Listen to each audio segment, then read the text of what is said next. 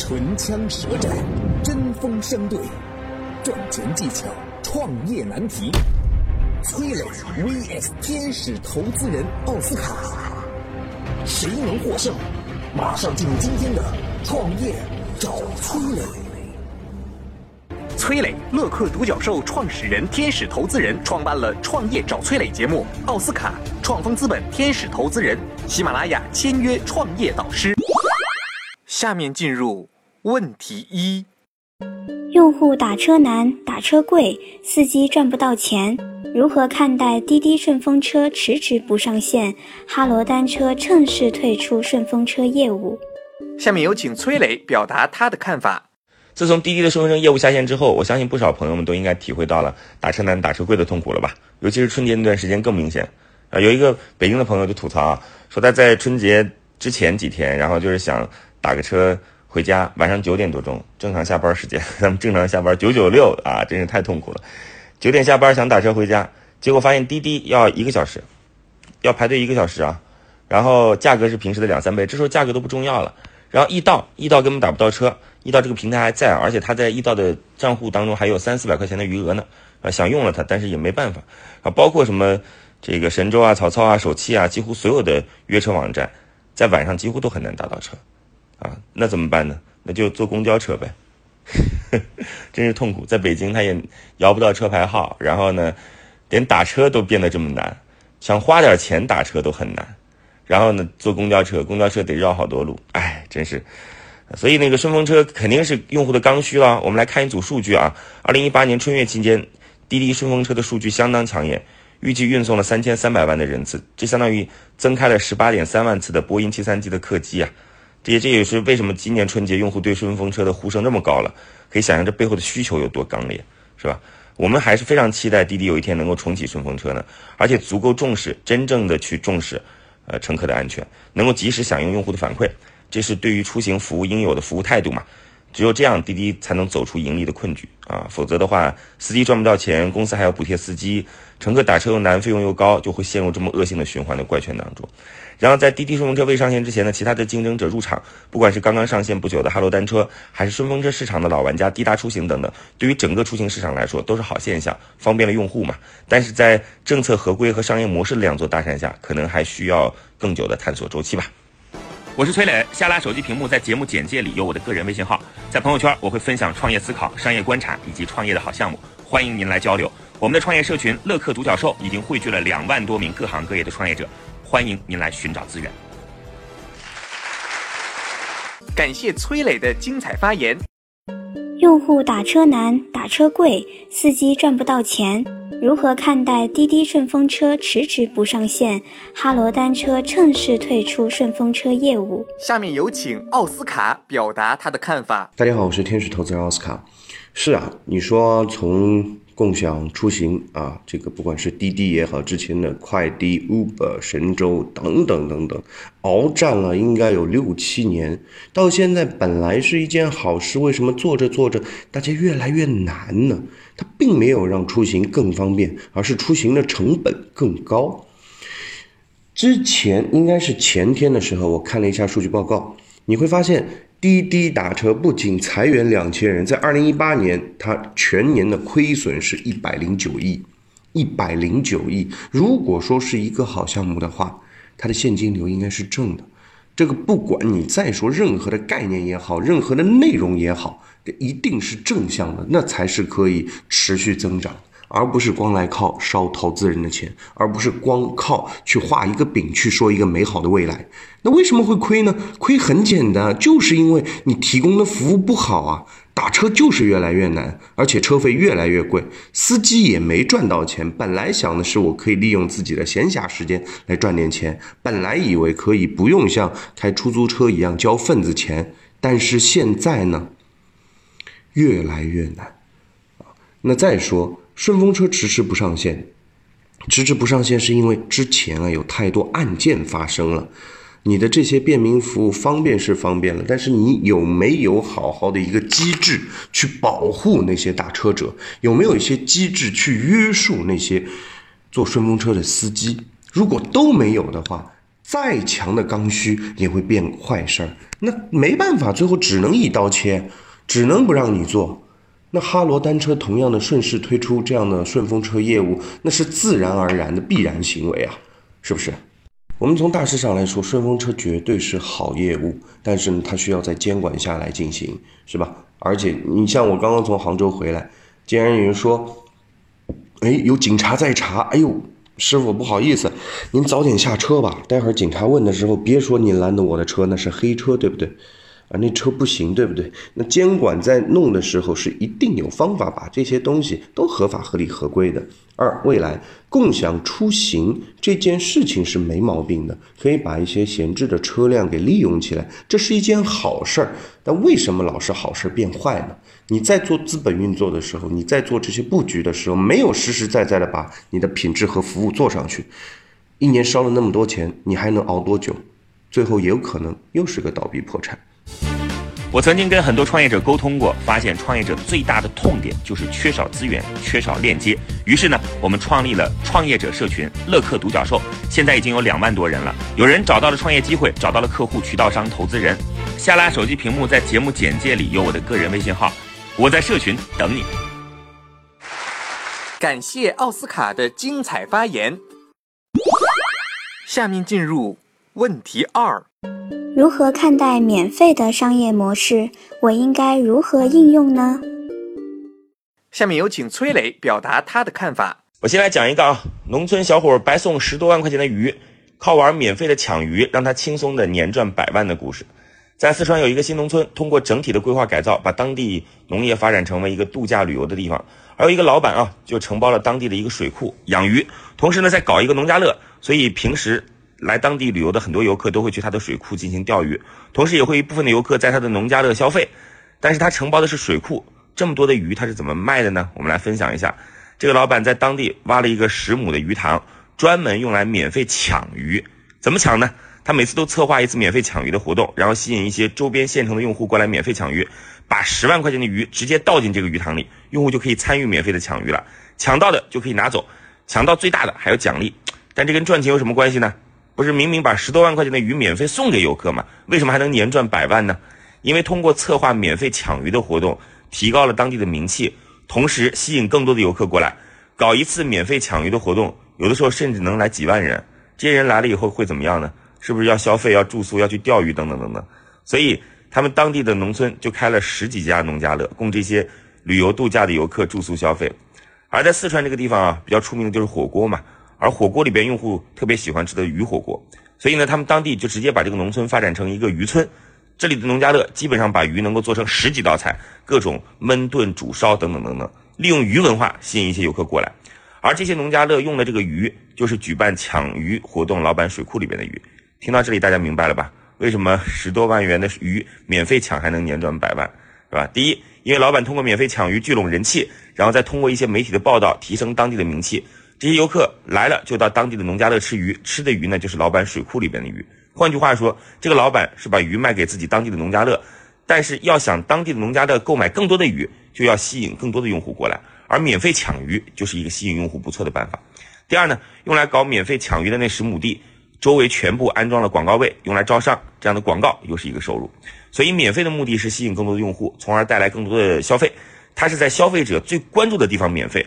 在消费者不在意的地方收费，这背后利用的就是人们占便宜的本性。你听明白了吗？我是崔磊，下拉手机屏幕，在节目简介里有我的个人微信号，在朋友圈我会分享创业思考、商业观察以及创业的好项目，欢迎您来交流。我们的创业社群乐客独角兽已经汇聚了两万多名各行各业的创业者，欢迎您来寻找资源。感谢崔磊的精彩发言。如何看待免费的商业模式？我应该如何应用呢？大家好，我是天使投资人奥斯卡。第一啊，我们先来聊，天下没有免费的午餐，任何东西都不可能是完完全全免费的，啊。除了什么呢？爱情，爱情是可以的，对吧？无私奉献的爱，这是好的。但是要聊商业模式，商业的本质就是供求关系，是人性，是要赚钱。因为只有赚了钱，你才能慢慢的滚雪球滚下去，是不是？那所有免费的，它不过是一个流量端来博眼球，来吸引大家进来。最后呢，羊毛出在猪身上。OK，你们所有的人来来参加我这个活动是免费的，但是你们到了现场，你们就是流量。我可以通过 B 端来拿广告，哎，拿你们这些例子，你们可以在别的变方式上面来变现，这是最关键的。但如果用的不好呢？哎呀，这个免费的东西来一次，所有人又都不是傻子，来一次感受了一下，天哪，原来是这样哦，下次我不来玩了。啊，这是实实在在会发生的，所以免费这张牌大家可以去打，可以去吸引眼球，但是本质的是商业模式，真正的是在你变现环节。大家会发现，现在市面上铺天盖地的这种烧钱模式啊，补贴这个补贴那个啊，你买一杯咖啡，我再送你一杯咖啡。哎呦，你这个物流我也给你免费，这也给你免费。你所有在烧钱的时候，总有一个到头的。你烧完了之后怎么办呢？哦，那就开始用用户押金了吗？共享单车你们都看见了，OFO、摩拜死的这种什么小蓝车啊，什么车啊死了一大堆，都在烧钱。一开始都说免费，但业务没有跑通啊。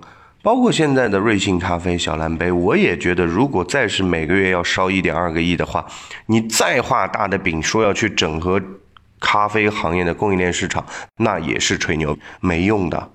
真的没用的，免费的商业模式一定是要有收费的项目来支撑的，这是第一。而企业产品的需求啊，它不能是伪需求，也就是说，你这个来支撑你收费的项目，你这个产品本身要过硬。过硬的逻辑是什么呢？免费我们把大家吸引过来了，产品才是粘性，只有非常好的产品才能把这些流量给凝住。而且再说了。这是一种打法，真的有钱的啊，真的可以去买流量，真的可以去推市场的产品也过硬的，他需要用这些招数吗？对吧？这还是小数，成不了大道。我曾经跟很多创业者沟通过，发现创业者最大的痛点就是缺少资源、缺少链接。于是呢，我们创立了创业者社群“乐客独角兽”，现在已经有两万多人了。有人找到了创业机会，找到了客户、渠道商、投资人。下拉手机屏幕，在节目简介里有我的个人微信号，我在社群等你。感谢奥斯卡的精彩发言。下面进入问题三。我现在有一个公众号，十万粉丝，且每月以不低于两万的速度增长，粉丝很泛，来自商场、车站、景区、医院等场景。关于变现，您有什么好的建议和经验吗？下面有请崔磊表达他的看法。嗯，很多十点读书的朋友应该都知道啊，就是十点读书的天使投资人曹国雄和吴晓波，回忆他们第一次见创始人林少的时候，问了他几个问题啊，你来干什么呢？在厦门机场修飞机的公司几个人啊？三个，我、我太太还有我小舅子，在哪儿办公啊？在家里。如果没有做十点读书的话，林少很有可能是被修飞机耽误的一个创业者。一切都源于二零一零年啊，林少开始做十点读书的微博，主要是为了推荐和分享好书。起初呢，他没指望这个事儿能赚钱。转机呢发生在二零一二年，那个时候十点读书的微博做了两年，有三十万粉丝。然后微信公众平台开放了，林少被这种新媒介吸引，然后微信公众平台可以发长文。这比只能发一百四十字的微博能够发挥的空间更大，啊！注册之后呢，林少开始推书斋和偏文艺的文章，让他没想到的是，他每天竟然能够涨粉两三百，再到后来每天的用户增长能到两三万。二零一四年年初的时候啊，十点读书粉丝数十万；二零一六年九月十六号的后时候，十点读书用户突破一千万。就目前十点读书的媒体矩阵，就是所有的号啊，包括粉丝体量就两千六百万，其中十点电影、十点人物杂志、十点课堂、十点视频等等等等啊。那么百分之八十的用户是二十五岁到四十五岁的女性。那么十点读书是如何进行粉丝变现的呢？一开始接的是出版社的广告，后来是品牌广告，再后来通过线下培训、社区读书会、知识付费、电商、线下店，不断的在尝试变现。比如在电商方面，针对用户特性，十点读书会选择偏文艺、小清新、女性用户喜欢的图书为主，占了六成，剩下就是文创产品、生活方式、家居这些。知识付费方面推出了十点课堂，十点课堂呢拥有一百六十万的付费用户，实现好几个亿的营收，整个平台拥有超过百分之五十的课程复购率。现在呢，十点读书已经将自己定义成为面向一亿年轻女性用户的文化生活平台，啊，总结一下啊，自媒体平台怎么变现？第一，初期可以接广告，但不一定要接品牌广告。第二呢，通过线上线下的模式做社群或者做社区。第三呢。针对目标用户群体的需求去卖货或者打造知识付费的产品。最后，内容创业公司如果未来公司想做大，获取更多资本化的可能，必须把广告收入占比降到百分之三十、百分之二十甚至更低。十点读书的广告板块的营收已经降至百分之二十了，已经靠电商和知识付费等商业模式成功的转型。我是崔磊，下拉手机屏幕，在节目简介里有我的个人微信号，在朋友圈我会分享创业思考、商业观察以及创业的好项目，欢迎您来交流。我们的创业社群乐客独角兽已经汇聚了两万多名各行各业的创业者，欢迎您来寻找资源。感谢崔磊的精彩发言。我现在有一个公众号，十万粉丝，且每月以不低于两万的速度增长，粉丝很泛，来自商场、车站、景区、医院等场景。关于变现，您有什么好的建议和经验吗？下面有请奥斯卡表达他的看法。大家好，我是天使投资人奥斯卡。第一啊，我觉得这个项目还不错，为什么呢？左右只有十万粉，每个月涨两万，而且现在公众号其实非常非常难做啊。那你这样再过个五个月、十个月，你就是二十万粉丝的一个公众号。那我接下来就要看你的阅读量，每篇文章的阅读量、回复数到底是怎么？那好，你现在说的是各种各样的粉丝都有，对吧？好，那粉丝其实取决于是什么？取决于你的内容，你这个公众号到底是写什么内容的？你是说像我们这样的做商业财经板块的，还是生活类的，还是娱乐类的，还是知识付费里面的讲历史的、讲心情的、讲人物的，还是讲时尚的？这里面你一定要自己的内容有个清晰的东西，啊，内容为王。而另外呢，你说，哎呀，我我这个定位要看看是不是来自商场的人多，来自车站的人多，来自景区、来自医院的人多，这个你不用担心，因为当你内容好了，自然而然会聚集一群喜欢你内容的人过来，然后再说变现，变现方法也就那么几种：第一，你自己帮人写软文拿广告，对吧？第二，你带货做电商模式、做分销模式、做微商模式都没有问题，啊，就这两块了，没别的东西，没有什么很花里胡哨的。大家很多都在想，哎呦，创业这个东西，我一定要创意，我一定要创新，我一定要什么人都没做过的。天哪，别挖空心思去想这些，你要想的事情是，变现就那么两条路，要么接广告。对吧？你要么就是做电商，要么就把你的流量贡献出来，卖别的东西，没了，没有别的路，只是在这个条件里面，你怎么来做的更好，让客户的服务体验做得更好，你的话术，你的粉丝觉得，哎，我相信你，我买你的东西，产品也过硬，我愿意复购，就这么简单。所以在这个问题上面，与其你在找自己的定位，还不如说深化你的内容，优化你的作品。我曾经跟很多创业者沟通过，发现创业者最大的痛点就是缺少资源、缺少链接。于是呢，我们创立了创业者社群“乐客独角兽”，现在已经有两万多人了。有人找到了创业机会，找到了客户、渠道商、投资人。下拉手机屏幕，在节目简介里有我的个人微信号，我在社群等你。感谢奥斯卡的精彩发言，今天的节目到这里就结束了。感谢两位的精彩辩论，创业找崔磊，我们下期再会。